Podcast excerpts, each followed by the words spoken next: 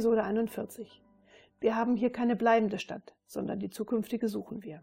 Hebräer 13,14, Jahreslosung 2013, in der der Gedanke von Veränderung aufgegriffen ist. Auf seinem Weg in die Firma gehen Bernd Kraus erneut die vergangenen Wochen durch den Kopf. Das neue Jahr hat begonnen. Aber sind die getroffenen Entscheidungen wirklich die richtigen, um die Kraus GmbH und Co. KG neu zu positionieren und damit fit für die Zukunft zu machen? Sein Vater hat sich zurückgezogen und auch Franz Großmann ist nicht mehr an Bord. Werden sich so seine und die Vorstellung seines Schwagers Frank Weißnecker realisieren lassen? Prozessorientierung, Supply Chain Management, Kundenpartnerschaften?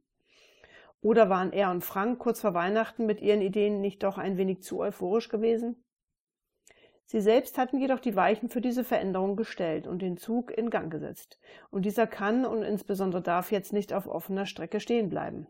Das wäre für die Kraus GmbH und Co. KG ein Desaster. Während Bernd auf den Unternehmensparkplatz einbiegt, atmet er nochmals tief durch.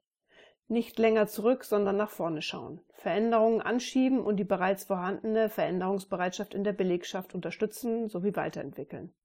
Dafür ist jedoch eine gut begleitende Kommunikation eine wichtige Voraussetzung. Denn das Tagesgeschäft muss, obwohl zusätzlich ein Teil der Mitarbeiter für die Projektarbeit gebraucht werden wird, weiterlaufen. Ja, das Tagesgeschäft. Und damit aktuell die Probleme bei der Montage des Pumpengehäuses RXO 1278. Regelmäßig reklamieren die Kunden Undichtigkeiten an einer Wellenabdichtung. Dazu hatte er sich schon in den vergangenen Wochen mit seinem Schwager Frank zu einem Meeting verabredet. Bis Ende letzten Jahres hatte Franz Großmann dieses Problem auf seine Art und ganz alleine gelöst. Doch sie hatten gemeinsam besprochen, wie sie hier weiter vorgehen wollen.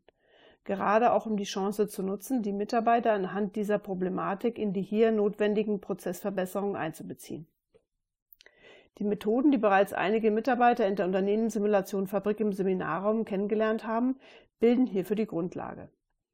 Zumal diese Mitarbeiter mit Unterstützung von Frank Weißnecker bei der Umsetzung der Methoden schon einige positive Erfahrungen in ihrem Arbeitsumfeld dazu sammeln konnten. Frank und er hatten jedoch vor einer Ursachenanalyse zunächst die Kundenreklamationen im Zusammenhang mit dem Pumpengehäuse RXO 1278 detailliert ausgewertet.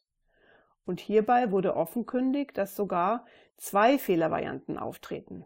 Einerseits, wenn beim Zusammenbau der Pumpe eine spezielle und materialresistente Stopfbuchspackung verwendet wird und darüber hinaus beeinträchtigt die Verwendung eines bestimmten Antriebsmotors die Qualität dieser Pumpe.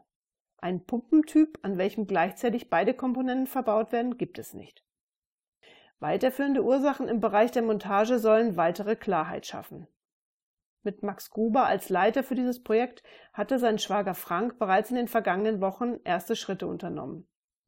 Denn bevor man in die Analyse einsteigen wollte, sollte zunächst dieser Montagebereich im Hinblick auf Ordnung und Sauberkeit aktualisiert werden.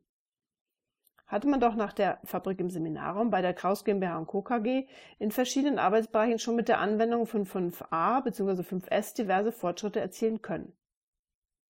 Bernd Kraus Blick fällt zur Uhr. Zeit zur Besprechung zu gehen, in welcher er von Frank und Max Gruber den aktuellen Stand hierzu erfahren würde. Gleich beim Betreten des Besprechungszimmers kann Bernd Kraus anhand der Visualisierung erkennen, dass das Projektteam um Max Gruber und Frank bereits mit der Ursachenfindung begonnen hat. Frank erläutert zunächst, dass aufgrund der Erkenntnisse aus der Auswertung der Reklamationsdatei zwei Ishikawa bzw. Ursache-Wirkungsdiagramme erstellt wurden und die Projektmitarbeiter bereits zur Wirkung Undichtigkeit an einer Wellenabdichtung einzelne Ursachen herausgearbeitet und im Hinblick auf ihren Einfluss und ihre Bedeutung für die Wirkung gewichtet haben. Im Fall der speziellen und materialresistenten Stopfbuchspackung kommt man so zu dem Ergebnis, dass die Ursache wohl in der Verarbeitung liegen dürfte. Die wird nämlich aus einem speziellen Werkstoff, der als Meterware eingekauft wird, entsprechend der Spezifikation zugeschnitten.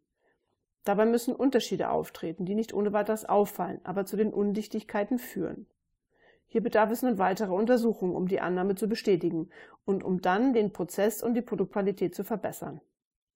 Bei der zweiten Ursache mit dem Antriebsmotor lassen die bislang gewonnenen Erkenntnisse darauf schließen, dass es bei einzelnen gelieferten Motoren Qualitätsabweichungen gibt, die wiederum zu der Undichtigkeit führen und hier wohl ein Gespräch mit dem Lieferanten zu führen sein wird.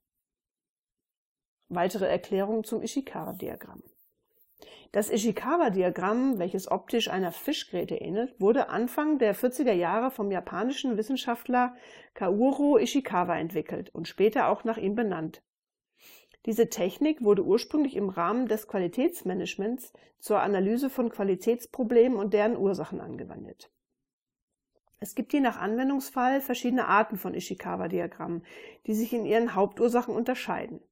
Da es sich hier um einen Produktionsprozess handelt, wird das 6M Ishikawa-Diagramm verwendet, wobei die hier gewählten Kategorien wie die 6 Ms als Schlüsselfaktoren gesehen werden können, zu denen es auch wieder Ursachen gibt.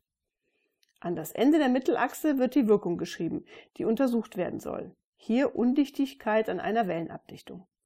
Wichtig bei der Erstellung des Ursache-Wirkungsdiagramms ist, dass die Ursache notiert und nicht bereits Lösungen vorgeschlagen und diskutiert werden. Erst wenn das Team einen Gesamtüberblick gewonnen hat, werden die einzelnen Ursachen im Hinblick auf ihren Einfluss und ihre Bedeutung für die Wirkung gewichtet und die mit den größten Hebeln herausgearbeitet. Dann kann damit begonnen werden, passende Lösungskonzepte zu erarbeiten. Dabei ist zu beachten, dass zum Erkennen und zum Bewerten einer Veränderung zumindest eine geeignete Kennzahl festgelegt wird